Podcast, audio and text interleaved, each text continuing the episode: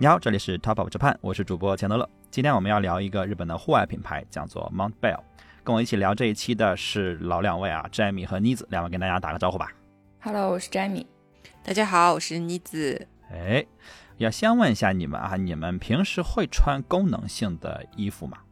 会的呀，要有功能的时候就得穿呀。就比如你去滑雪、徒步都可以，就必须得要户外时间长的时候就会穿。嗯，就像我刚刚去完西藏，嗯哼，那你在城市里会穿吗？我城市比较少会穿功能性的衣服。对嗯，你说西藏，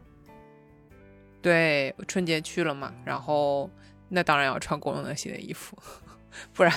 会发生一些没有丧失功能的事情。呃，Jamie，你平时会穿功能性的衣服吗？会穿，大部分都比较舒服，所以就是对日常运动的时候也会穿。所以你在平时城市里也会穿？嗯，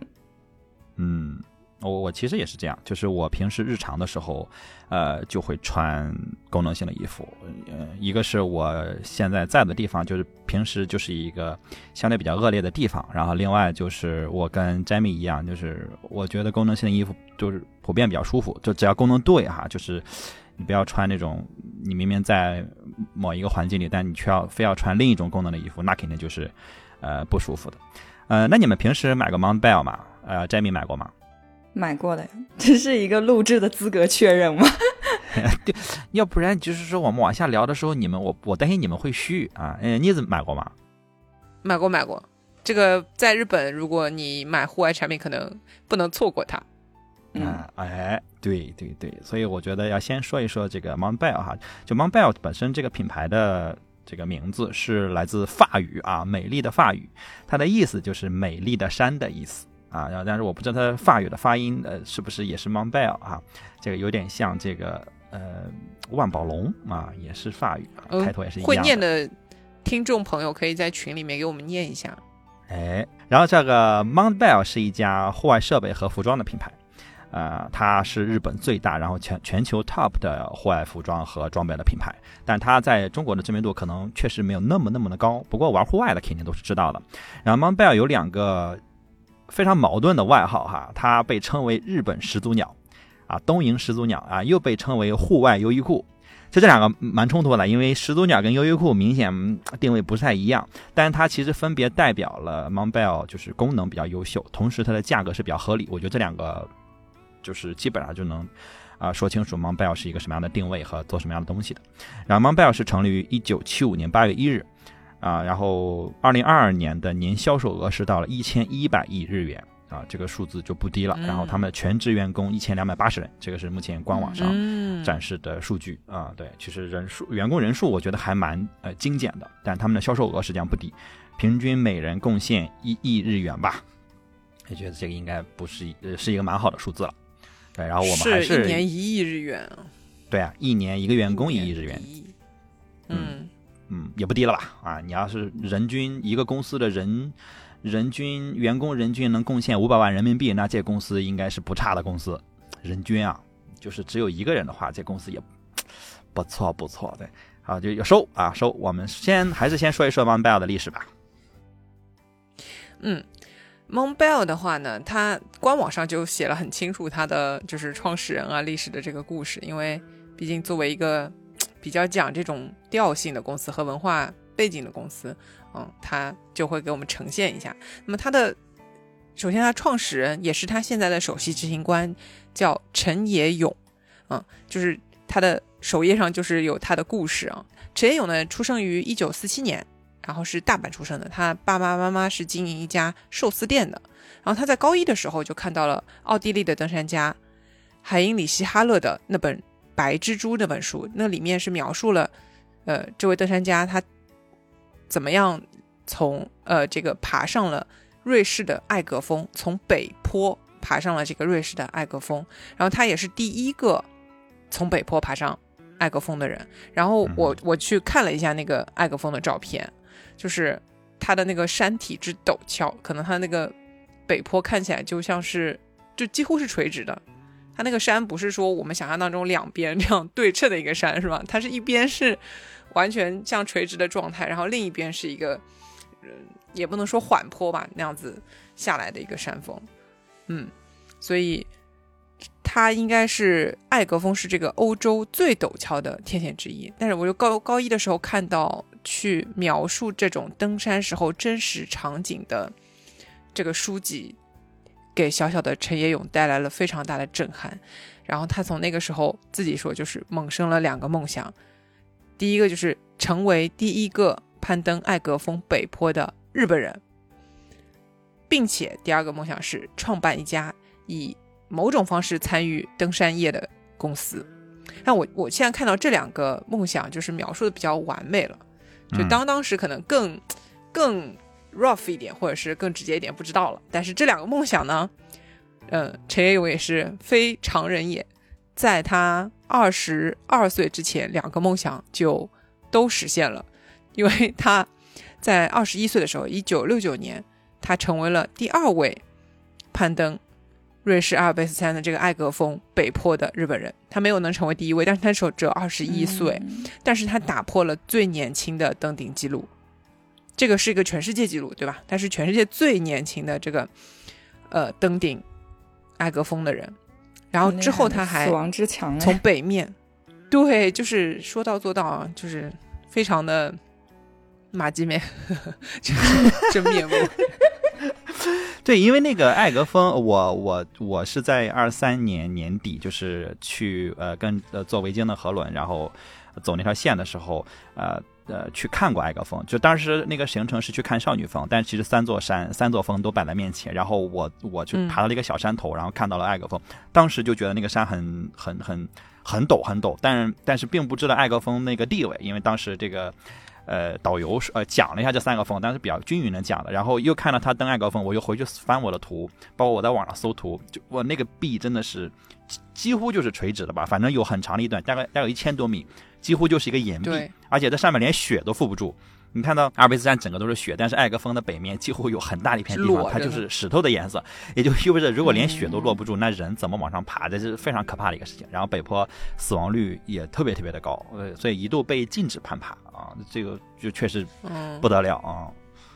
所以它不是最高的，但是却是在登山界的这个地位是非常高的，尤其是从它的北面去呃登顶。非常的难，然后他不仅完成了这个，然后之后他还成为了呃从北面爬上马特洪峰的登顶的人，嗯，所以就是等于说最难的那几座他一个一个 conquer 吧，就是二十一岁的时候就已经完成了他刚说的第一个梦想，然后第二个梦想就在第二年，他去开了一家呃攀岩学校，是日本当时第一所攀岩的学校，也就是以某种方式参与了登山业。嗯，好。那之后呢？他也不光光是说哦，我就开个学校就算了。可能我估计那个时候去玩这个的人还是兴趣爱好为主，没有太多的人可能会去参与到这个事情里面。然后之后呢，他又去了一家呃纺织品一家公司的这个纺织品部门纺织部门去工作。然后因为为什么会进纺织部门？就是他自己在登山的过程当中发现很多的衣服装备还有很多的改进空间，然后。就进了这个纺织部门去工作，但是他在纺织部门工作，我觉得目的哦也是可能挺明确的吧。在他二十八岁的时候，嗯，生日的时候就离职了，创办了 Monbel，也就是等于这个也是他计划当中的事情，否则你不会选择在自己的生日这一天。对吧？估计是什么三十岁之前的，这是我的 Y Y 啊。对，很有仪式感，就是三十岁之前我要怎么怎么样的之类的。然后在二十八岁生日的时候呢，就从这个公司离职了，然后去创办了自己的这个品牌，也就是 Montbell 就诞生了，去生产登山服装跟装备。但是前面都很顺利，对吧？就是到这里创业就开始，创业并没有那么容易。嗯，然后第一年的时候，他发现自己发明的这些生产的装备根本没人买。然后为了活下去啊，他还挺能屈能伸的，就跟前同事的公司去合作，呃，为一家超市去生产购物袋，就这样来挣钱，继续去研发他的装备，就是一种怎么样的曲线救国吧，然后先活着，嗯，但是依旧，嗯，还是连续失败。其实，呃，那个年代大概是一九七五年左右，那个登山这个事儿可能在日本还没有特别的变成一个显学，就是现在我们可能能够知道，一想到日本，哇，老年登山队，对，日本的这个，呃，就是退休以后的人士，然后呃，可能把自己也保养的比较好，锻炼的也比较好，然后就是以一种你看似好像比较慢的这个步伐，但是他们的耐力非常好，然后装备齐全啊，跑到世界各地去登山，这个也是你想到的这个关于日本的这个 大家登山，好像觉得是人均就是可以登山，就从从小开始到年纪很大的人也可以。但那个时候完全还没有到这个程度，嗯，所以呢，他自己走的太前面了，可能是因为他作为一个呃运动员来说，是登山运动员来说非常的成功，但是他的对于这个装备的需求啊，然后开发出来的东西的话，可能当时还没有那么容易被市场所接受。嗯，但是他也没有被这个失败打倒啊，继继续接着干，对吧？接着印 购物袋，接着去创造他的这个登山装备。契机就在于什么呢？他还是前同事啊、刚刚是说跟前同事的公司合作去做购物袋，还是前同事。了解到了说美国的那个杜邦公司，就是他们专门生产这个面料的杜邦公司，有一款革命性的这种轻薄面料，他就觉得如果用在睡袋上面会很棒，嗯，但是杜邦不可能跟一家这种你自己都养不活自己，还在印生产购物袋的这样的公司去合作，但是他就磨啊，就靠他这个前同事不停的拜托人家，然后跟杜邦谈啊怎么样的，谈了很久，终于人家就 OK 同意让他试试看，然后梦贝尔就靠这款材料去生产了这个轻量化又保暖的睡袋，终于这个产品就爆款了，然后所以自此以后轻量化这个概念也是蒙贝尔至今为止的一个竞争力的核心。嗯，不过之后他自己总结说，我目标要活下来，然后这个成功，大部分来说他觉得是靠人脉，就是前同事加前同事。嗯，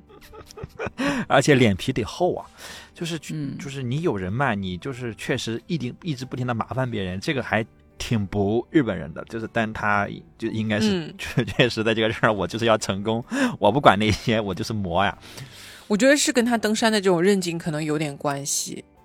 他嗯目标很明确，所以就是他觉得认定了可以行的话，就真的照着这个方向一直去往前走。而且他人生效率其实很高，你就是嗯说他当之前他高中的时候立誓要做那个事情，然后其实很多人，比如说我也想说啊，我要登山，我要干嘛？但是很多人就会想啊，我先攒钱吧，然后等我攒够了钱，我就去什么什么。但他们也没有。然后他二十一岁的时候就去登山，就去登顶埃呃艾格峰。你你看听上去是登顶啊，但是这中间你要做大量的训练的，不是说你是一个愣头青，你就是敢往上冲。你可能有有要要有这个整个的向导团队，然后要要有很多的这个呃呃下面的训练，然后你要做买各样的各样的装备，然后你还要有冗余的装备，这也很花钱的。就是登山真的是你有多少钱都能给你砸进去，它不是说像我爬泰山一样，我好像买一个买一个羽绒服我就能上。爬这种地方不，嗯，整个的这个团队实际上呃人数规模绝对不是说一个两个人这种程度，你要有蛮完整的准备，你因为你要对自己负责嘛，因为要不然你如果中间找不着人了，人家要救你的，要救援的，所以整个这个东西你是要完整的保证好才行，确实是了不起，就是能在很年轻的时候我没有，嗯，我没有经历过那种就是特别专业化的这种登山训练啊，但是可能看一些这种方面的记录啊什么的，就会发现它是一个非常需要你有团队意识和军事化的这种管理的一个项目，是的，就是嗯。必须你是呃，就跟跑马拉松可能也有点像，你要在按这个点，然后做到一个什么样的东西，它是一个非常计划缜密的过程，然后也可能面临着你一直在做一个跟你生死有关的决定，就是你你要按照这个严格的这个东西来，否则你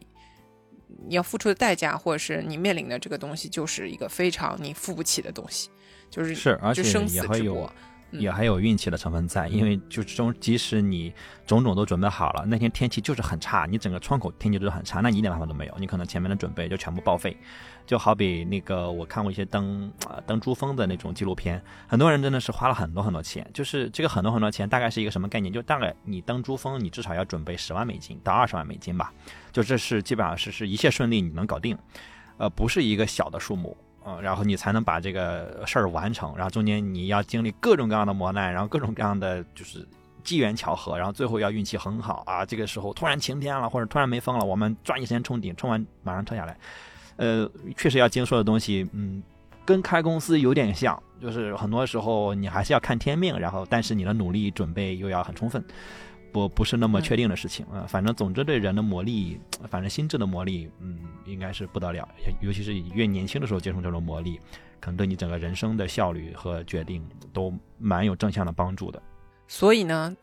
就前面说他给别人超市印这个购物袋的事儿，一共也就两年不到的时间。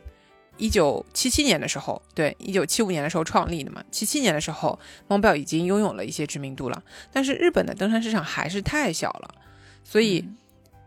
但是创始人自己又认为这个蒙贝尔他是要专注登山跟户外的，所以也不愿意去为了扩大收入而涉足其他的运动领域。我可以印购物袋去做生意来补贴我的钱，但是这个品牌我是不可以加别的东西的。所以他选择的就是扩大销售区域，这个动作也在。正常的这种，呃，你商业运作上来看很奇怪，你自己的这个本土市场还没卖明白呢，对吧？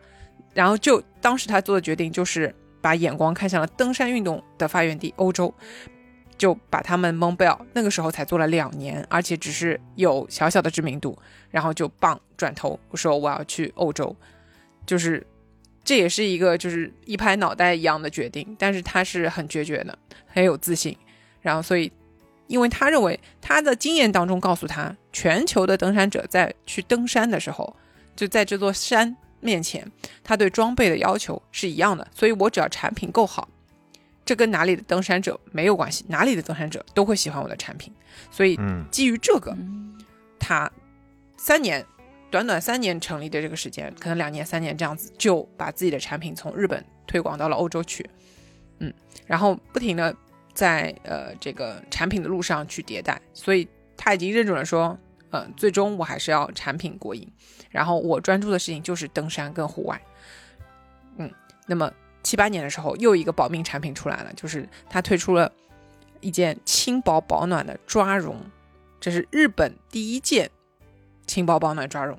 比羊毛要轻百分之五十，就同样保温的情况下，然后有更好的这种耐用性，好洗嘛。羊毛毕竟你洗的时候会产生，你要用中性洗剂，然后可能缩水啊，各种各样的问题。对，那么你抓绒就没有这个问题，随便你怎么弄，对吧？一个非常皮实的材料，所以就不断的用各种各样的呃新型的材料去在户外的这个装备上去做迭代和创新，而且就像前面说的，这个轻量化一直是蒙贝尔的一个蛮大的主题。什么时候它真正的家喻户晓了呢？就是到了一九八九年，就这样，他在专业的这个方向上不断的发力。一九八九年这一年，河泉雅子是日本的一个嗯电影电视明星嘛，女明星，她穿着几乎全套装备都是蒙贝尔，成功的抵达了北极点，这是历史上第二位成功到达北极点的女性哦，一个日本人。然后这次蒙贝尔就真的出圈了，就跟。对吧？你在一个什么大典礼上看到某某穿了什么牌子，那一样的就出圈了啊，进入到了大众的视野，就变成前面钱德勒问说你平时会不会穿？嗯，那么从这个点开始，可能蒙贝尔就变成，那我不是专业登山的人，不是专业户外的人也可以穿的一个，呃，进入到大众视野的这么一个品牌。对，那同时他也是有一直在赞助各种。呃，户外跟探险项目的，就像刚刚钱德勒说的，你去登个山，那不仅仅是你的体能在燃烧，主要是经费在燃烧。你要去完成这些看似不可能的事情，背后都需要有一定经济基础的。那么，呃，其实各大的这种户外品牌的话，它也会每年有各种各样赞助它的运动员呢，这是一个互惠互利的事情。嗯，去把这个运动推广起来之后，那么品牌也会被大家知道。是的，所以一九八九年这次和悬崖子。几乎全身这个蒙贝尔抵达北极点的事情，成为了他又一个破圈的一个转折。那么到现在的话，还有比较拳头是到零八年的时候，呃，蒙贝尔还发售了一个世界上最轻的羽绒服，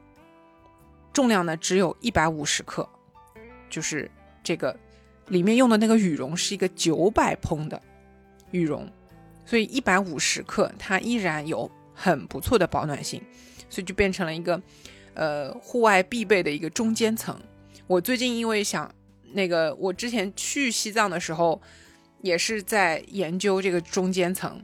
嗯，到底买什么？对，然后比较了一番啊，最后因为在国内这款产品比较难买，所以最后我还是呃选了一个国内的这个这个呃户外品牌，但是我认真的研究了它的这个产品啊，是真的极致的轻。那有一个小问题就是，你如果全部都是羽绒啊，买中间层的时候，这个可能岔开了，就是呃，其实北面的这个中间层的羽绒里面是有加一部分的这个聚酯纤维的。加聚酯纤维的话呢，它会让你在潮湿的环境下还能够保持到原来百分之八十左右的这个保温度。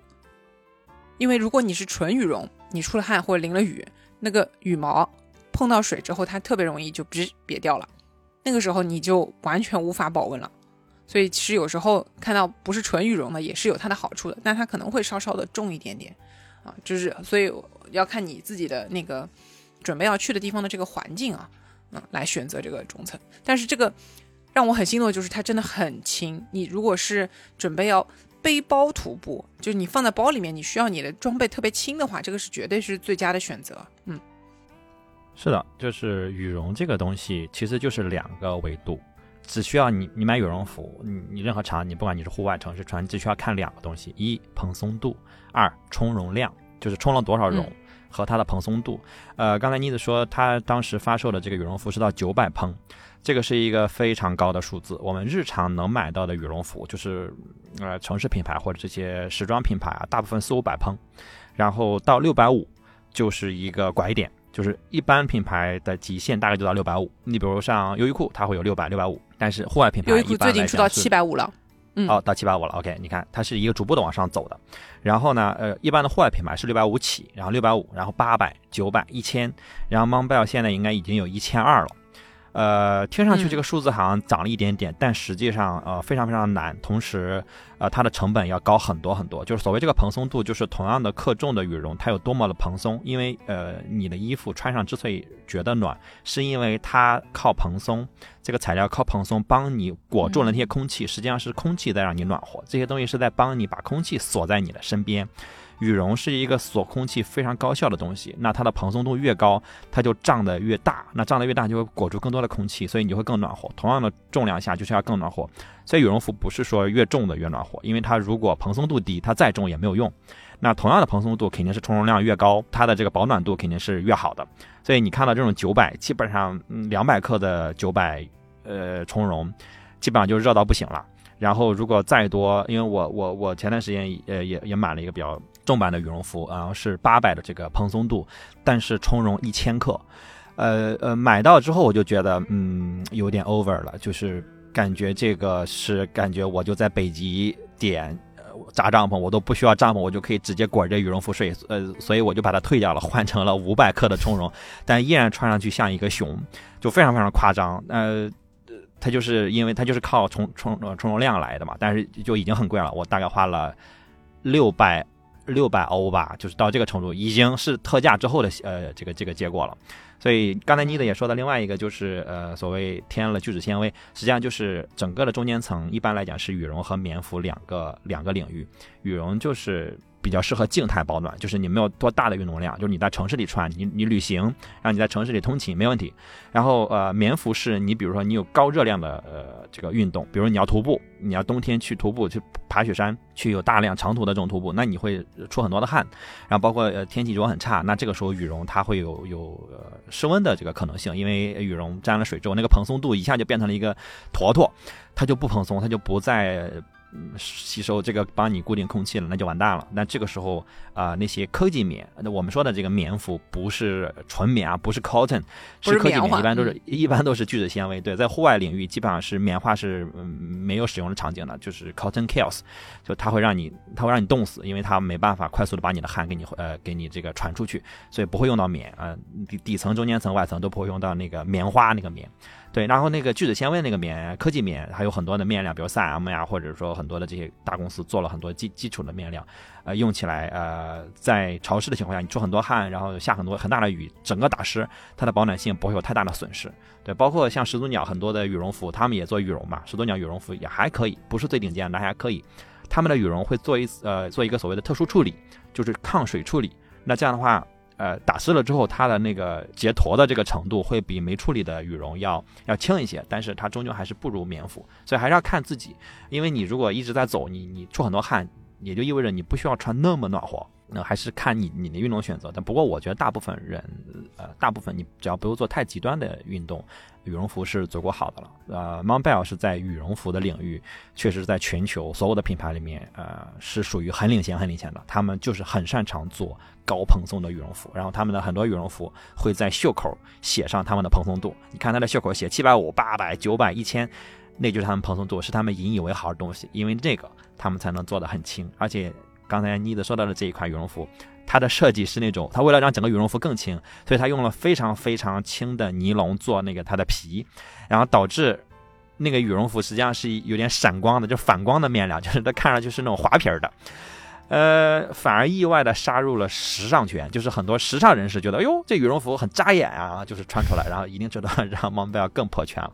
自此之后吧，它就算是进入到了我们的这个公众视野了，大众领域。就是我觉得。去选购这些户外品牌的时候，嗯，可能这么几个品牌都会就是一起比较来看吧。就像在日本的话，一个是 m o n b e l 啊，包括前面说 North Face 啊，然后 Patagonia，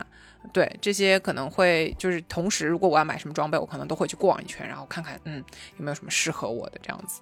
对的，然后巴塔哥尼亚也是我非常非常喜欢的品牌。我其实自己买的户外的装备，巴塔哥尼亚应该是应该是最多的。呃，然后 Montbell 和巴塔哥尼亚其实还有一些渊源，因为玩户外的肯定对巴塔哥尼亚是这。不陌生的，但是 Montbell 和巴塔哥尼亚的故事确实是我在做这一期播客的调研的时候才发现的。是这样，就是在七十年代末，就是刚才妮子讲到这个陈业勇想要把 Montbell 推到欧洲去嘛，所以他经常会去参加一些欧洲的户外品牌、全球的户外品牌这种聚会。他当时是唯一的日本人，基本上都是那些人都是就是这个欧洲人在聊，叫跟美国人在聊。然后有一次他参加这么一个聚会的时候，巴塔哥尼亚的创始人伊万老爷子，我我会这么称呼的啊，就是伊万。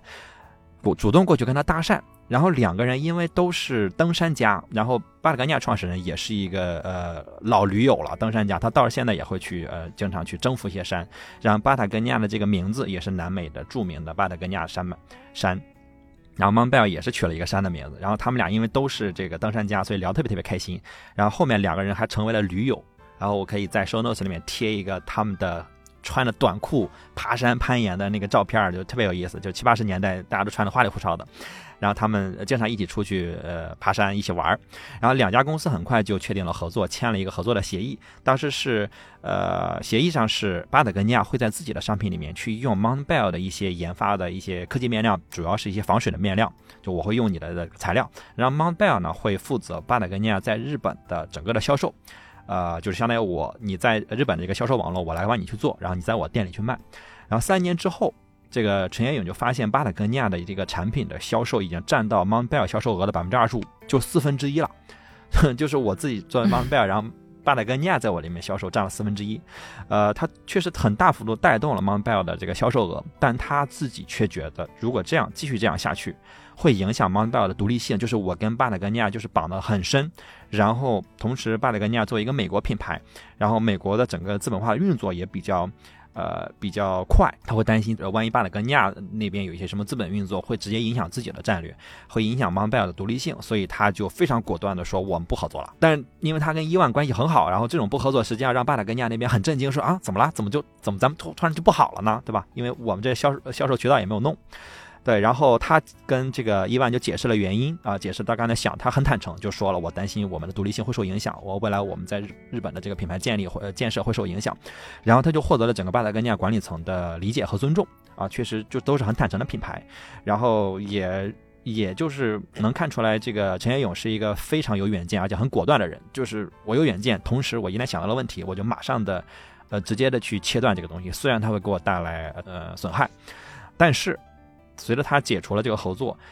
呃，并没有出现那种崩盘式的销售额的下滑，而且在解除合作一年之后，他们的销售额啊就超过了解除之前的销售，相当于他自己靠自己的增长补齐了原来那百分之二十五的巴塔哥尼亚的这个销售。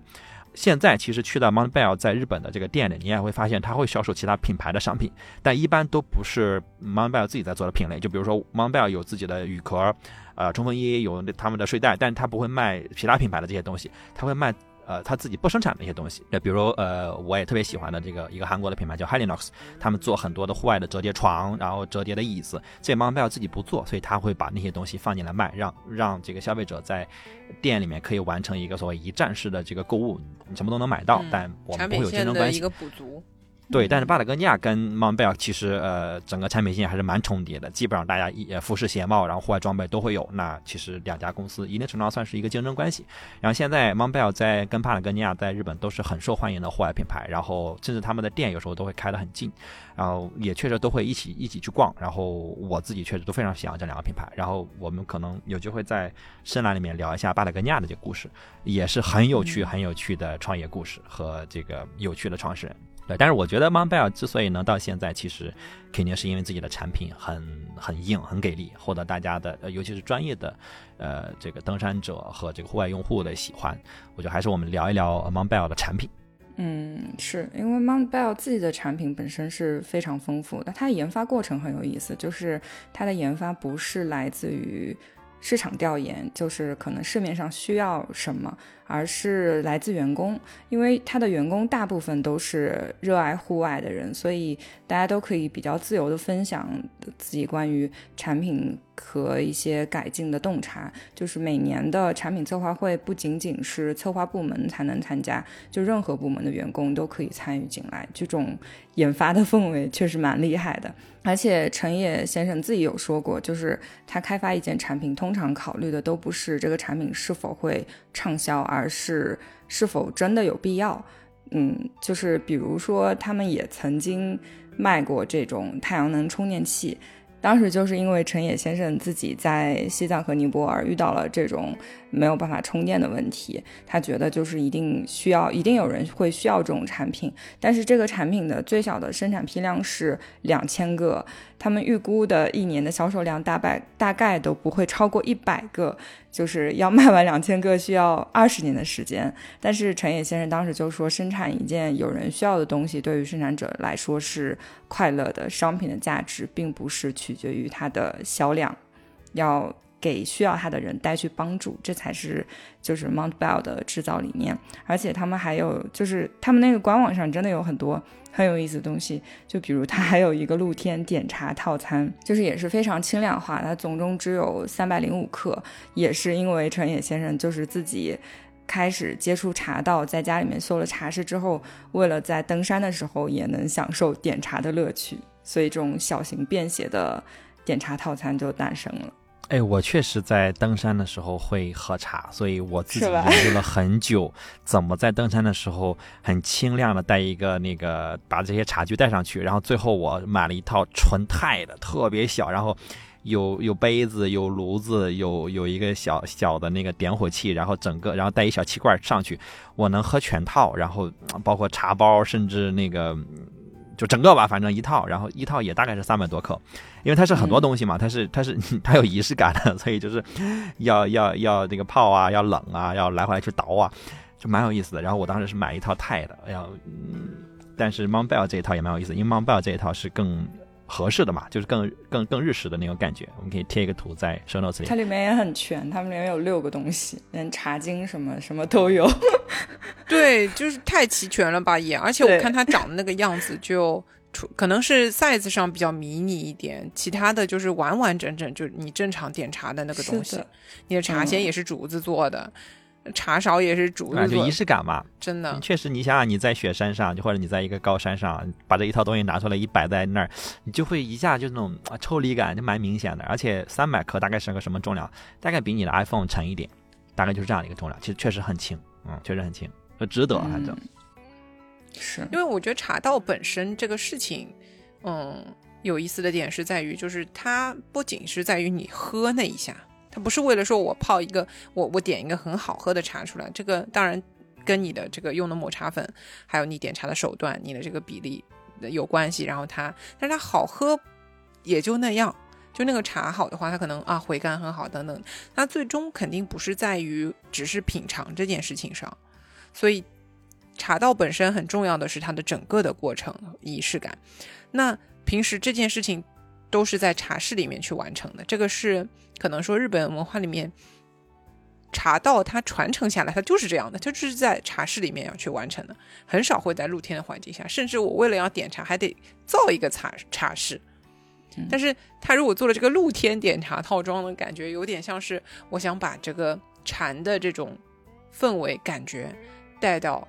一些比如高山上，然后没有天花板的地方，的地方露对的露天的这个地方去做。呃，这个本身这个事情的整个构想，我觉得就挺有意思的。但是。前面不是说他呃那个陈野先生说什么开发产品通常不是考虑是否畅销，而是看是否有需要。我觉得那个还主要是有钱任性，对于自己判断一个人去登山和户外有什么需求这个事情很自信，然后就玩的很开心这样子。嗯，嗯 确实是的。你去梦贝尔店里面购物的时候，你会发现他们的店员也都是户外爱好者，就是他会呃很乐意来帮助你说。哎你需要什么样的装备，他能够给你推荐的，我都觉得他们的店员肯定是比我厉害的那个户外的这种爱好者，就是玩的比我多，懂得比我多，就是培也我不觉得完全是培训，他真的可能有很大的自己玩这个东西的热情，跟他要推荐你用什么东西，就很有意思。嗯，刚刚就说到一个 Montbell 产品。很鲜明的特点就是轻量化嘛，因为它有一个注册商标就是 light and fast。嗯，因为在户外运动中，轻量化是很重要的，就是你身上的负担没有那么重，你才能玩得更远嘛。然后，呃，但是其实达到同样功能下做轻量化是很难，而且成本很高的事情。那可能你付出的成本，呃，很多，但是你完成的这个改善和听了五课。进步是是，对，就很少。对，同样能做到的品牌也经常是吃力不讨好的。但是像 Montbell 这这样做成品牌基因的，确实是比较少的。而且像刚刚我们提到的这些羽绒啊和外壳帐篷这些配件，其实都是以轻量化为特点的。嗯。就是我觉得轻量化现在在可能在国内有一定的呃妖魔化，因为也可能是也可能是我这孕妇效应了，我看到的比较多，因为我平时玩户外，然后看到的。呃，户外的视频啊，然后内容会比较多，然后很多你会发现很多所谓的 KOL 或者所谓的玩这个的人，他们都开始强调轻量化。然后，但是你一搜轻量化，就发现哇，轻量化东西好像都很贵，就轻量化跟贵，呃，成基本上是一个绑定的东西。但是其实，呃，在我看来，在我一个真实的玩家这个看来，我我肯定不是什么 KOL，也不是什么专业的登山家。呃，在我看来，你如果想真的想你的包轻。那最重要的是少带东西，而不是把去买很多所谓轻量化的但没有用的东西。因为每多一件东西就就多了一个克重，你不如少带。啊，基本上最后你会发现，玩的时间越长的人，他那个包越轻越小。然后经常有一些呃欧美的那些真的是做那种很长途的徒步，你看他们背一个十五升的包，甚至十升的包，然后那里面有他的有他的这个帐篷、睡袋、衣服。呃，所有的粮食，他背一个巨小的一个小包，然后他能走在外面走三十天、四十天，走那种欧洲的朝圣之路这种，不会背一个说六十五升、七十升的大包，因为呃，实际上在户外就是你身上越轻，你能走得越远。少带那些你感觉这条路只会用到一次，或者你觉得哎呦我得备份一个，少带那些东西，基本上在路上你是能能搞定能搞定补给的。呃，尤其是我觉得在国内比较妖魔化的东西就是呃硬壳，就是所谓的冲锋衣。这个东西对于大部分的人，不管你是去你以为多么恶劣的地方，这件东西基本上都是没有意义的，它没有用，因为这件东西不是给你用来穿的，它是给你用来。防止恶劣天气是用来类似于救援的，是用来救命的。所以这件东西，这件衣服，大部分时候它应该在你的包里，而不是在你的身上，因为这个东西就是不透气。甭管你是花了一万块钱买的 Gore-Tex 三层始祖鸟，还是你是花了五千块钱买的 Montbell，它是不透气的。这件衣服不是让不是让你穿在身上徒步的。大部分时候，只要外面不是刮风下雨，你不应该穿着它，你应该把它脱下来。所以经常你会看到有些人在城市里穿这个硬壳。所谓冲锋衣，基本上就等于硬壳，因为其实没有冲锋衣这个东西。我们说硬壳，它这个作用就是一个防呃两个防风防水，如果不是大雨，那你不需要防水；如果没有大风，你不需要防风。你还是应该透气，因为真的让你难受、让你冷的是你自己的汗水，你需要让你的汗水尽快的透出去，而不是把它闷在里头。反正我在路上经常会发现一些非常专业的人，他们在徒步的时候走那种长路线，他们带一把伞。啊，不穿硬壳就没有硬壳，那就带了一把伞。那把伞经常你能看在路上见到 Montbell 的伞，因为 Montbell 的伞蛮大一个，但是只有九十一百克沉，就是很轻。然后他们把那个伞绑在自己的那个包上，拿拿一个橡皮筋绑在包上，然后也不用拿手拿着，很轻，然后就这么走，很透气，很透风。然后尤其是在夏天，就暖和的时候，就是这些东西其实就应该轻。然后 Montbell 就自己做了，之前是世界上最轻，现在应该不是世界上最轻了。他们自己有一个羽壳的线，他们就叫羽壳。也也不叫硬壳，也不叫那个什么冲锋衣，就叫雨壳，很轻一件，一百四五十克上下，然后防风防雨，嗯，干闷还是闷，它也透气，它也是 Gore-Tex 的那个涂层，但是再好的 Gore-Tex 不如不穿，所以这个东西是很多人花了很多钱去买，但是没有必要。我认为大部分人百分之九十九的人是不需要一件硬壳的，我就没买过任何一件硬壳，我我我也徒步，我也爬山，我也去过很多地方，我有件雨壳，一百多克，没有任何的影响，所以。嗯，反正听到这儿的，我的观点，你不需要一件硬壳，你应该把那个钱花在打底层，透气排汗，花在中间层，真正的保暖。硬壳是不保暖的，硬壳就一层，真的顶级的硬壳也很轻，也很薄，它跟保暖一点关系都没有，它只防风防雨，所以就是很妖魔。我觉得，呃，还是根据自己的需要去，然后把钱花在刀刃上，我觉得才才是。因为陈彦勇也经常说，说登山的人没有钱了，我不能在他们身上再去搜刮。更多的钱，我觉得这一点确实很让人尊尊敬。反正现在我的衣橱里边也是只有一件 Patagonia 的浴壳，就是特别薄的那种，就就其实就像雨衣一样，然后你穿上那种，然后是 Gore-Tex 的，就这一层，然后它也 size 是会比我正常的衣服稍微大一点，就是因为它最后要套在我所有的衣服外面。然后作为一个下雨时候拿出来顶一顶的东西，当然样子还是很重要的，设计还是很重要的。我也很喜欢他们做成那种长款风衣的，呃，Montbell 也有的，就是很好看，嗯。然后它就是一个轻量的，哪哪怕它是一个长款的风衣，而它嗯搭配那款风衣一起卖的是它自己里面还配了一个中层，是一个薄的羽绒，就是他们给你配好了，但是你可以拆开穿，就这样。它也是一个呃叫 Trace Three in One。大概知道你说的是哪一件产品？对对对啊，我觉得那个风衣的设计也很好看，哎，这种我觉得就正解正解。因为我年轻的时候还是买过冲锋衣的啊，甚至买过一些很奇怪的时尚品牌出的什么 Esprit 出的这种冲锋衣，Yes，就是人家说哇，你这冲锋衣好好看，嗯，我就觉得很对，但是其实不是那个衣服，就是棉服。对外面用了一个防水面料的棉服，真穿起来又重又不舒服，嗯，没有啥用。然后什么腰上还有防风啊等等的，你反正热着穿也不行，冷着穿也不行，就是挺尴尬。后来我就把我的这些有有有一定厚度的冲锋衣，所谓的冲锋衣，基本上都淘汰掉了。嗯，现在可能有一定厚度的这种衣服，只是雪服，就滑雪时候穿的。嗯，那是需要的。对，因为它确实要防水，要防风，你滑起来就是那样的。对。所以那个是要厚一点，那个真的是冲锋衣、滑雪服，以前我们叫。是的，真正的滑雪服。它它有这个雪雪裙嘛，就是你那个腰上里面还能收一下，防止你在滑的时候那个雪灌到你的灌到你的胸前，这也是很痛苦的。对。哎，所以那种是专业设计的。我觉得这种专业的运动下有自己专业的衣服，比如你你你攀岩鞋，对吧？然后你滑雪有雪服，这些都是专业的运动的装备。我我我是说，我觉得更多你在城市里，那肯定不需要这些东西。你在城市里穿雪服，哇，走起来哗啦哗啦。因为像冲锋衣这个东西，也是经历了一些口碑的嗯上上下下。原来我们觉得嗯冲锋衣配格子衫，对吧？就是某一个人群呃大家刻板的印象。现在冲锋衣又变成了。啊，时尚就是，你看那种就很奇怪的人在穿，然后穿到酒吧里去，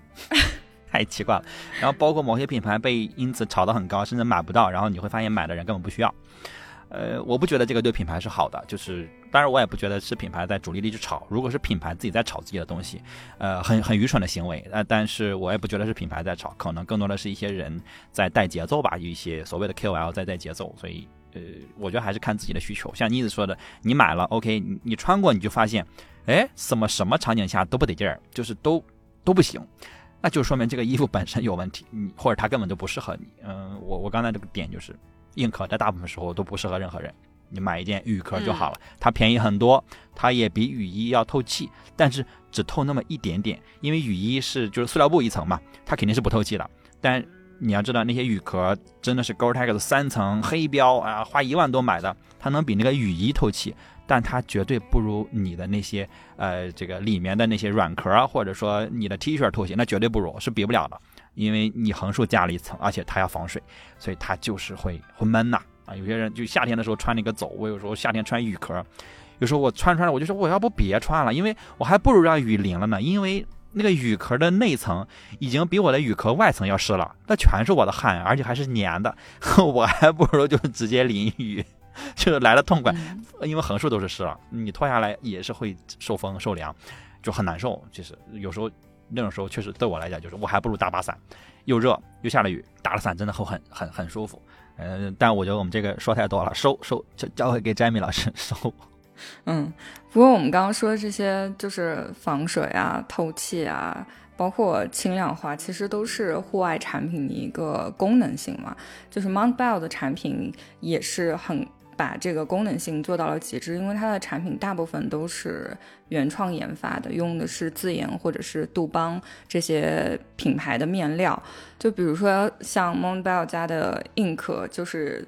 防水和透气能力都很出色，像那个风暴巡洋舰和雨舞者。而且他们这种对于功能性的考虑和研发，也不止在商品上，就是他们连。包装都是公司内部研发的，可以比较直白的看到商品，而且成本也比较低嘛。呃，对我自己也在 Montbell 的网店上买过买过东西，就是它那个几乎可以说是没有怎么包装，就是非常直观的一个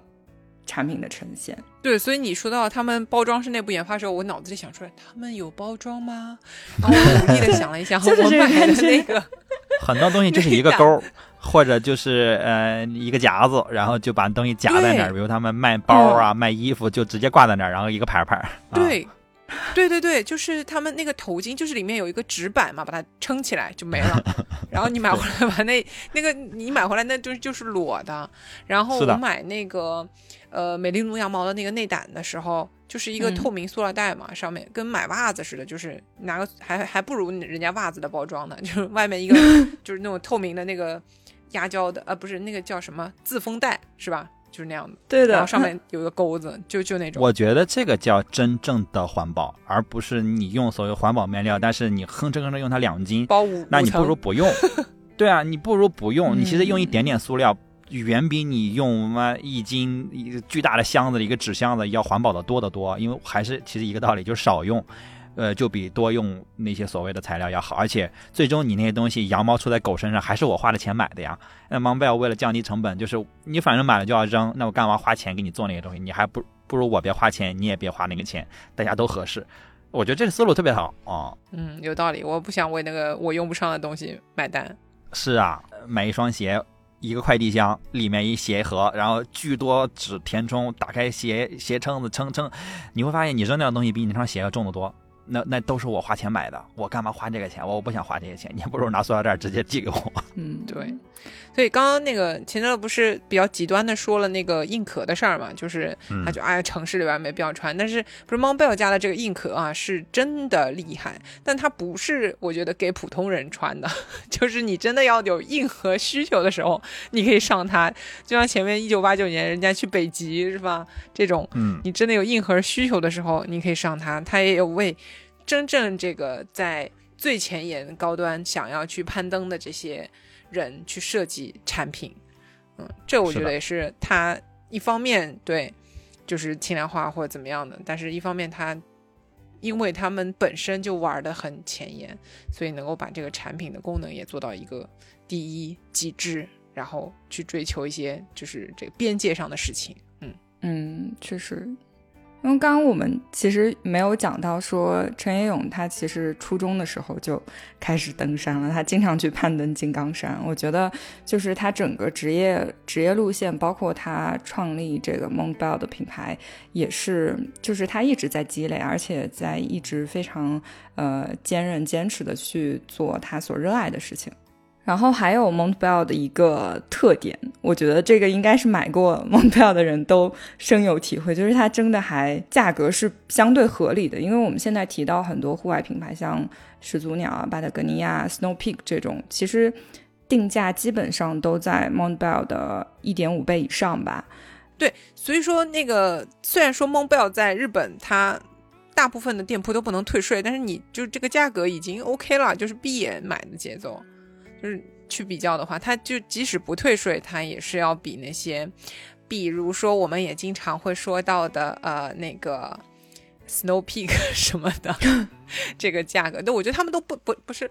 就不能放在一个层面上比，对，就不能放在一个层面上面比，他们做产品的理念出发点，我觉得是不太一样的。嗯，但是就是我我纯比价格，同样的东西的价格的话，我觉得 Montbell 已经是相当亲民。前面说它是优衣库，真是没有没有夸错他，嗯，这个价格很亲民，对，所以不退税就忍了忍了。嗯，对，刚刚说到那个美丽奴的那个基础层的，我看它官网也只有八千多日币，像 Smart World 跟其他的 Icebreaker 就不太可能有这样的价格，基本上是翻翻翻两一吧。倍吧。是的，嗯，翻一倍至少就是你在日本买退税加折扣，可能也至少要翻一倍啊。就是确实，同样的东西你能在 Montbell 买到更价格更。更合理的定价，我只能这么说。呃，因为它肯定还是有利润，但是这个价格非常非常合理。对，而且你不会担心它是什么品质上打了很多折扣啊，或者拿点其他东西来给你充啊，也并没有这个，你就直接去拿参数硬的比，甚至有时候还更优。哎，是的，你比如说羽绒什么，他们就是基本上就是最好的嘛，啊，就是蓬松度什么的就是最高的，然后你基本上不会在别的品牌拿到这个价格，或者说别的别的品牌可能没有这么好的参数。就是妮子说的这个，这个这一点确实不得了。那最后基本上你自己需要考虑的，就是设计你买不买单，因为有些时候这种功能简单，因为这个呃蒙贝尔肯定还是呃强调的是功能美，这个东西不一定每个人都能接受。然后我自己是觉得非常好，因为它。就是很极简的这种设计，然后很很好搭，它不是很夸张的设计，它的颜色什么也基本上都不夸张，然后这个 logo 的位置也都很稳定，所以我觉得设计还蛮好的，稍微偏功能一点，但是嗯，我觉得算是好的设计，啊，不是奇怪的设计。对，然后我呃我在看那个 mon bell 的这个官网的时候，发现很有意思，就是呃陈也勇自己有专门的一页嘛，因为刚才妮子也讲到说 m o n b e l l 自己在官网上就说了这么一句话，就是 m o n b e l l 的故事就是陈也勇的故事。他们自己在官网上就直接来这么一段，所以这个陈彦勇自己，我就看他自己的介绍哈，他的头衔之多，一页都写不下，那字儿还算小的，哇，各种各样的这个大使、教官、创始人什么什么这那，特别特别多。然后呃，他自己除了是登山家之外，他在独木舟和皮划艇这两项运动里面也算是运动员级别，是能参加大赛甚至国际性大赛的这种级别。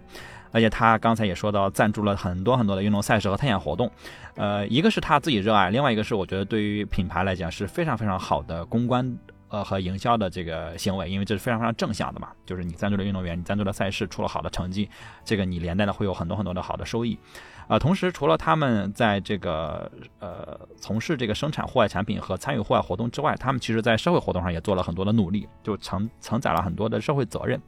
呃，因为他们是日本最大的户外品牌，所以他们在环境保护、呃一些青少年的户外教育，包括日本因为呃自然灾害也比较多，他们在灾害的救援上跟政府有很多很多的合作啊。每次这种大的地震啊、海啸啊或者各种次生灾害，他们都会呃深入到一线里面去。呃，派发商品呀，去成立各种救援呃救援的这个队伍，然后去做很多的这个支援，对，然后还有他们在很多的这个日本的乡村旅行，或者说小地方的这个生态旅游，他们做很多的推广，然后去扶植这些地方上的有机的农场。去帮他们跟呃餐厅或者跟城市建立这种连接，然后他们呃也会帮助这个残疾人和老年人去让他们参加呃户外活动，这一点我尤其蛮感动的，因为他们专门呃有一项去讲这个，就是呃说到呃陈彦勇在早年间，呃有有有一个残疾人的朋友问他说我也想登山，我我能怎么做？呃陈彦勇对这个事情其实呃深有感触，他当时说，然后他觉得他们既然做了这么大，做的这么好，他们有责任让更多的人参与到户外运动中。不应该你是因为你是残疾人，你是啊老年人，你好像就呃只能呃看着别人去玩，你他们也想玩，那怎么办？然后，但这个群体实际上首先比较小，然后这个群体里面去真的要去玩户外的人呃也很少，但他们依然做了很多的呃事情、教育和产品去帮助这些人能走出去。我觉得这个确实是很了不起的一些举动，因为。听上去和感受上去，怎么分析这事儿都不能挣钱的，而且也没有太多的大张旗鼓的这个宣传去卖弄这些东西。哎呦，我觉得这个确实是了不起的企业家能做出来的。嗯，我觉得这个有点应了他前面说的那个，就是他觉得他做生意是靠人脉，就是他所谓的这个人脉是看他是一个社会活动家一样的角色。他会去做很多这样的事情，然后把自己的这个网络去扩张，然后人和人连接起来。他是起到那个连接作用的人，自然呢，他的生意或者说他要做的这个事儿也是靠人去连接，去呃把这个事儿做起来。他自己也是这种感觉。然后，当然除了他做的这个产品本身过硬，他对于这个东西需求的洞察等等的，他主要还是。呃，他他有了很多很多的这样的人愿意跟他一起去做这个事儿，帮助他，而且他也愿意去反馈。最听完这个当中，我觉得最让我呃更敬佩他的点是，他做的事情跟他去呃在产品上体现的这个部分是一致的，就是他想要让更多人去投入到呃户外的运动当中去了解到，哇，登山或者户外这个事情。多么的美好，多么的棒，然后呃，让大家能在户外的环境里面更安心安全，教大家很多的技术等等的。同时，它的产品也做的质量过硬，且价格很亲民，让你们有能力，就是普通人我也可以去呃接触到这个。而且刚刚像你说的，他把那些设计的外呃外形嘛，或者说设计的这个样子做的比较的大众化，这样子的话，嗯，不管你男女老少，胖的瘦的。其实都能够找到自己合适的东西，然后，嗯，没有这种差别化的去进行户外运动这个事儿，所以我觉得他理念和他要做的事情，这个目标和他的路径就非常的简单、直接、有效，这个是让我觉得哇，你你不是只是说说而已，而且你能做得到，非常厉害的点。嗯，确实。Montbell 的其实还有他有他有自己的会员，就是 Montbell Club，就会员俱乐部吧。就是他的人数，我查到的时候我觉得蛮惊人的，已经接近四十万人了。而且他们会员就每年会给一个年费是一千五百日元，然后呃这个年费其实是用来呃做自然。自然环境保护，包括支支援这个残障者运动的，而且还有一些就是日本这两年的大震灾的振兴和支援活动，就是偏公益向的。当然，会员自己本身也会有一些积分啊，会收到这个产品目录啊，一些小礼品什么之类的。嗯，但是这个发愿确实是一个很好的、很社会责任型的这个发愿。嗯，啊，我觉得是一个很正向的一个循环，就是。当然有商业的考量在，但是我做一个商业品牌，我肯定是要盈利的，对吧？我不然的话，我做这些事情都没有意义了。但是我依然有盈利之后，我不会说只考虑盈利，我还是会继续去反馈社会。我觉得这是很良性的一个商业的结构，就是很健康、很良性。啊，对。然后那我们就说到这儿，确实我要问问两位，你们买户外服饰和装备看重的是什么？呃，妮子，你看重什么？你最看重什么？嗯。我可能还是最看重我离我最近的这次旅行，我最需要什么东西？嗯，就是我会去考量说，哦，OK，这个目的地需要我达到什么？就像我之前去西藏的时候，我就会考量，那冬天去西藏，我肯定得要保暖呀。嗯，防雨不是我的 priority，因为几乎就不可能下雨的，你下的肯定是雪，对不对？对，所以呃，那可能保暖，那就要买羽绒嘛。所以这个是我的。就是买装备时候会看中的，所以它的这个功能性本身是不是符合我的这个需求？然后我也不是说啊一一定要呃买个全套装备啊什么的，就是我们家那位他比较执着于买装备，出行前他会焦虑说装备党啊，对对对对，就问问我说啊要不要买这个，要不要买那个什么什么的？我是觉得说啊。那我不是已经有一个这种类似的东西，能够为这一次旅行我能够凑合一下，或者是说，呃，能够用得上的，我就不会再去添置，除非是我觉得非常有必要的，因为我也很讨厌买回来之后十年用一次。嗯，我觉得那个东西也是嗯废的，就没必要。就比如像，就有好多那种就是呃南南方朋友，然后为了去趟哈尔滨买后羽绒，回来之后 能二手卖掉的，我觉得都算是持家的。嗯，就拆了做被子那种。拆不了嘛，你买大鹅，对不对？就是 就是这种，所以这个是我可能买户外的服饰和装备最看重的，就是说它的使用频率能够有多高，嗯来决定我愿意花多少钱去买它。嗯，非常非常务实，非常好，我觉得这个是非常理性的消费。那 Jamie 呢？就是也差不多，就是实用。然后如果是服装的话，就是会觉得要舒服，因为我觉得舒服是一个很综合的事情，就是它可能会考虑到你是不是轻量化，或者说你是不是透气啊什么之类的。然后尤其是户外活动的时候，你一般面临的条件都是充满不确定性的，所以这个舒服就变得更重要了。然后实用就是，嗯，跟妮子刚刚讲的差不多，因为我我非常讨厌便宜但是没有用的东西，我觉得那个就是垃圾，会 让我很暴躁。那我就觉得它的功能是非常重要的。我觉得贵用不上的东西也是垃圾，这可能，在我这儿还更拉一点，就是你还让我花了钱。我觉得都是浪费时间吧。但是 是因为你选择便宜的时候，你必定要去比较价格，我觉得这个过程本身就是一种浪费时间。就是价格如果高的话，至少还有一个呃，可能不比较片面的一个参考吧。嗯，就是我我听一下来是不是这个意思？就是说，Jamie 老师如果说呃想要买一个东西的时候，他犹豫之后一定会选那个贵的，相对来说贵了没用，也比呃便宜了没用要好一点。这样说的是，这样说的是，说的我像个傻子，像个冤大头。帮 Jamie 老师说一句，就是呃他重点是说不要买没用的东西，贵便宜。对对对重点是这个意思，是这个意思。主要是钱德勒带跑的。我我我也我也说实话，我我是我是就是也比较比较跟你们像，就是我肯定是首先考虑功能，就是呃我我而且我尤其看重单一功能，就是你这件衣服解决什么问题就是解决什么问题，我非常讨厌多功能，呃之前也说过很多次，反正衣服也是。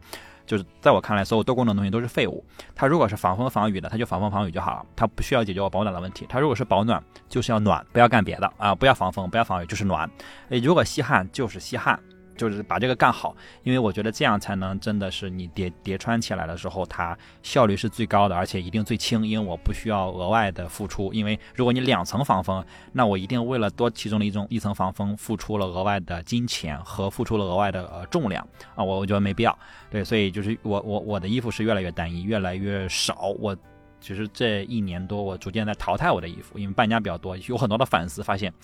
哦，这个中间层也能防风，这个外层也能防风，嗯，就很尴尬，你知道吗？你就是这种时候就会发现这个钱花重了，对。然后另外就是穿的一定要舒服，我不管你是多么牛逼的设计，穿的如果不舒服就是垃圾。在我看来，就是我不会为了这个东西去忍受任何。所以硬壳在我这儿被 pass 也是因为没有穿着舒服的硬壳，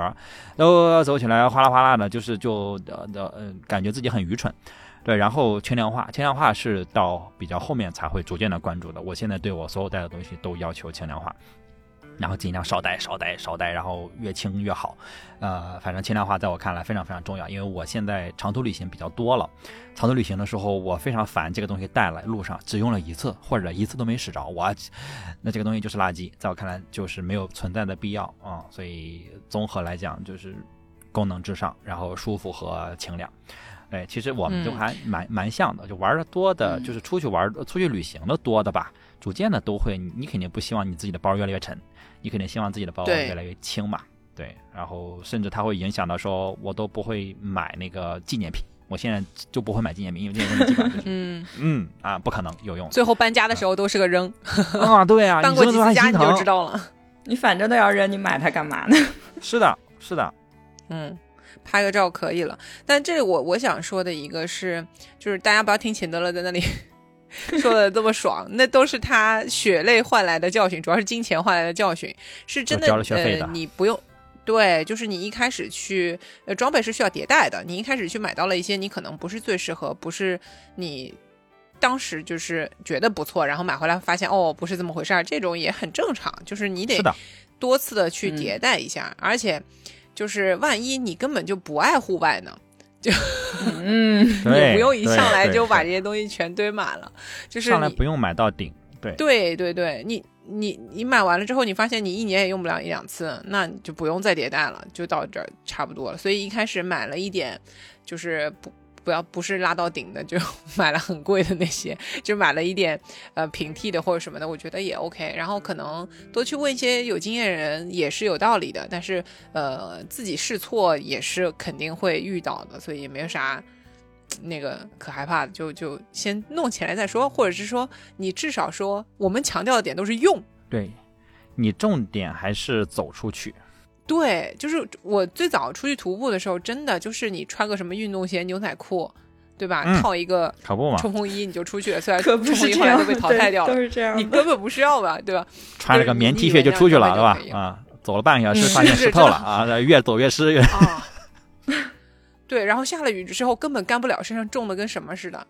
然后最后到老乡家问人家要了一条人家的秋裤穿一下，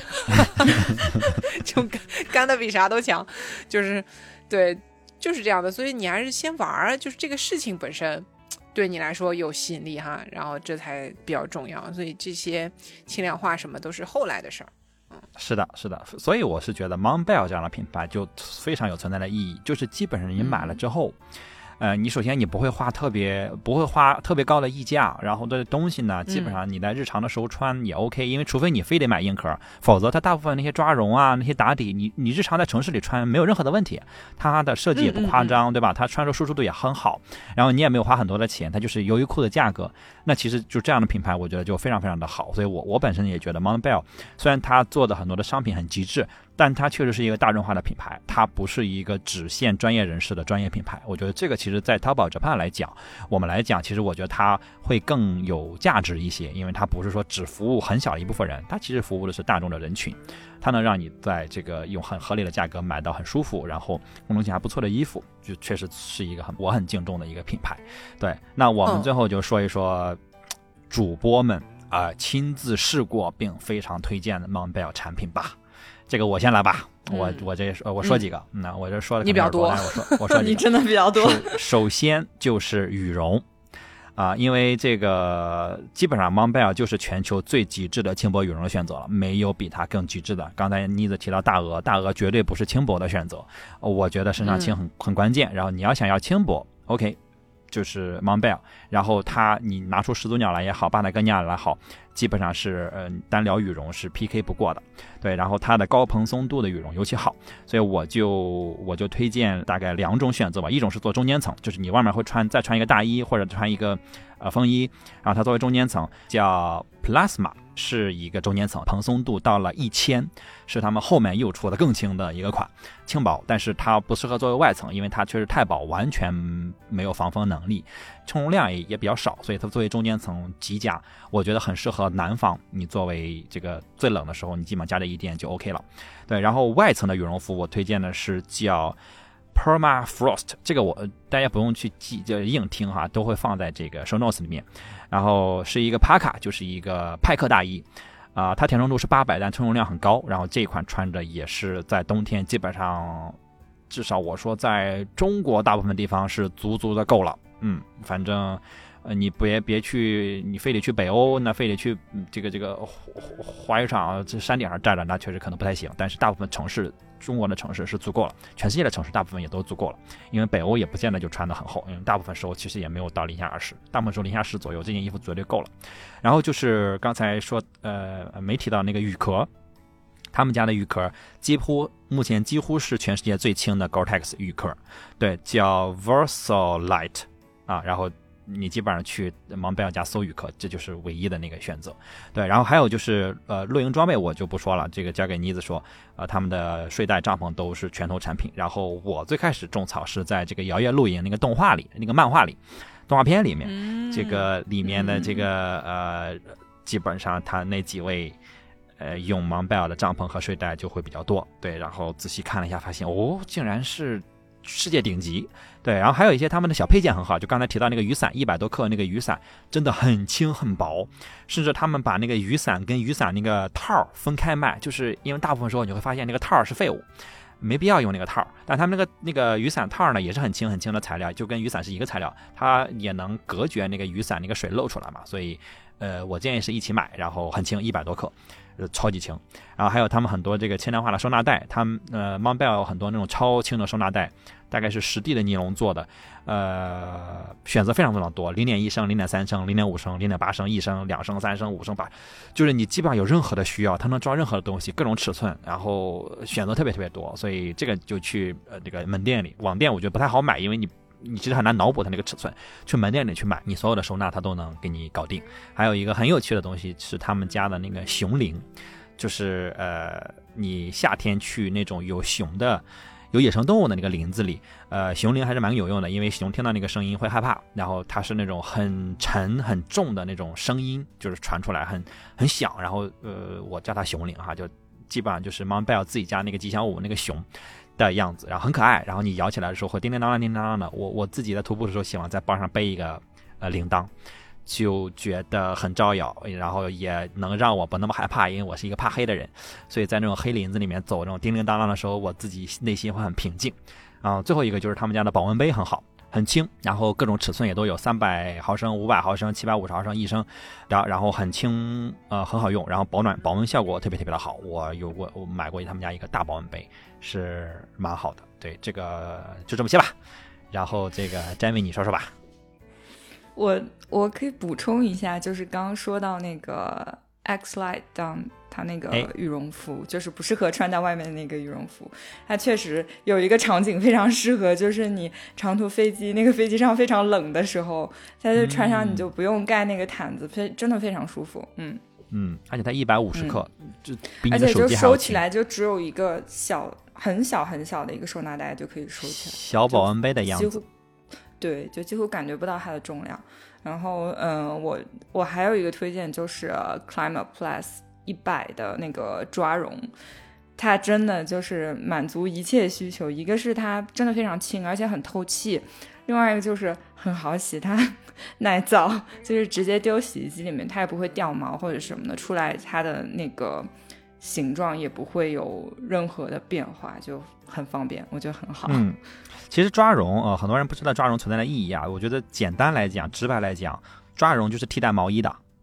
它就是替代你毛衣的选择。因为毛衣就是呃你羊毛的、羊绒的，但是它天然材料的原因，它的耐用度啊，包括它的护理会比较费劲嘛。但抓绒实际上在户外里面替代这个东西，它很轻，嗯，然后它很好洗、很透气，然后保暖效果也比毛衣可能还要好。它是用来替代毛衣的。然后尤其这种拉链的抓绒，因为你热了，你可以通过拉链的高度来调节你的体温。所以它确实很舒服，然后一 一般穿过抓绒就很难再穿回毛衣，很多时候你会发现，嗯，毛衣又沉又又又需要护理然后缩水呀，洗卸了呀，就是洗了领子松了呀，又得中性的这那的，它会比较难护理，然后慢慢慢慢就会发现家里就是只有抓绒，没有不再有毛衣，反正我就只有抓绒没有毛衣了。OK，妮子，妮子，你说说你你你的推荐。嗯，我推荐他们家的那一款美丽奴羊毛的这个内衣，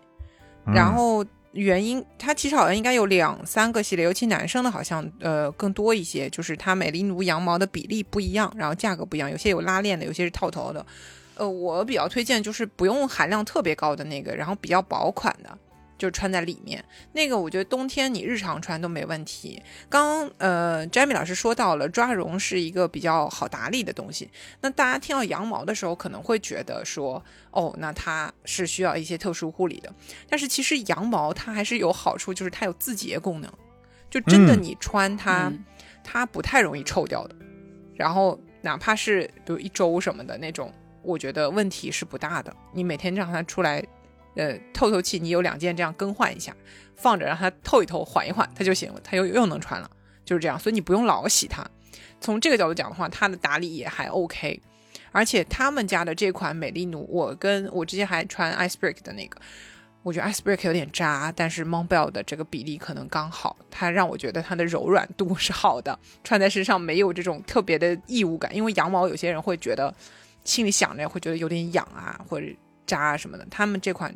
薄的就这个感觉是很少很少，几乎是没有的。然后就真的很透气。嗯，夏天的时候我就是啊，Patagonia 的那个那个速干长长袖 T，可能到冬天的时候就是这个美利奴羊毛的打底，会让我觉得腋下很干爽。嗯，然后还有就是刚刚说那个露营装备嘛，嗯，他们的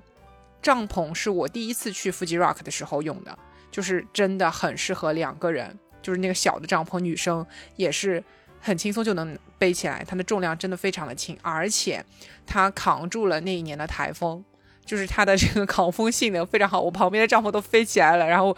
我也不觉得我地钉打的有多好，但是总之它的这个整个帐篷是很稳固的，嗯，然后不要看它小小的，但是它很坚挺，然后它还很轻，然后还很好搭，就是它整个这个搭建的过程也很方便，就是基本上你稍微有点常识，你就看着这个东西，你就能把它哎。哪里该扣哪里，怎么样就弄好了，不需要去呃学习非常多的这样的知识，所以我觉得他们这个帐篷也是棒棒的。同时，呃，我当时还买了一个他们的那个羽绒的睡袋，但是因为 Fuji Rock 是夏天嘛，所以说我不需要一个特别厚的睡袋。当时那个睡袋折起来应该跟呃刚刚说的那个羽绒服就大概两个那个羽绒服那么大，就一点点。嗯，到现在它还是一个大保温杯的样子，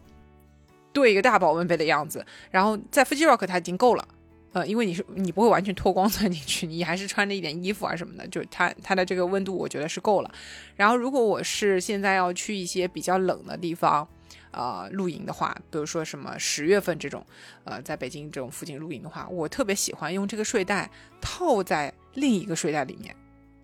啊，就是对，因为这样子的话，外面的那个睡袋我不需要去说买一个那种特别极寒时候用的，这样子的话，这种。呃，能够适应更多的气温，很聪明，所以这个也是很好用。我觉得就是它的小睡袋，然后你外面再弄一个稍微厚一点的那种睡袋，也不用特别贵，因为真的防到什么零下十五二十度的，它又重，或者如果你要轻薄，它就很贵。所以你可以用两个加一加，就还好。这是我推荐。然后因为我真的没有那么高的频率去使用它，在那种零下十五二十度的天气，所以我觉得这样的方案是 OK 的。对，然后还有就是我最近呃冬天的时候滑雪什么的去买过一些小装备，啊，上次在日本的时候扫了一下，我觉得也挺有意思的。但他们的那些头巾啊什么的，虽然说样子不是很好看，但是功能性上来讲真的是很不错。嗯，可以去淘一下。这小东西很多嘛，就是呃有时候会迷失的逛着逛着，就是什么小口求生勺啊，我不知道，但是我也没有真的去下手买啊。熊铃是我一直。嗯，心痒痒，但是没有最后入手的东西，因为我觉得我可能在林间徒步还不够多。就是我刚刚的那个理念，就是我买的东西还是得要使用频率可以，我才会推荐的。对，比如说买他们家帐篷的话，就每年 Fuji Rock 都能用吧。嗯，对的，就是我我确实觉得那个熊铃是因为我最开始买它就是很简单，就是因为它太可爱了。哎呦，就而且就在收银台旁边放着，我拿起来一摇，哦，很很很好听哎，这个声音就是它是那种很沉的，不是那种很轻浮的声音，是那种很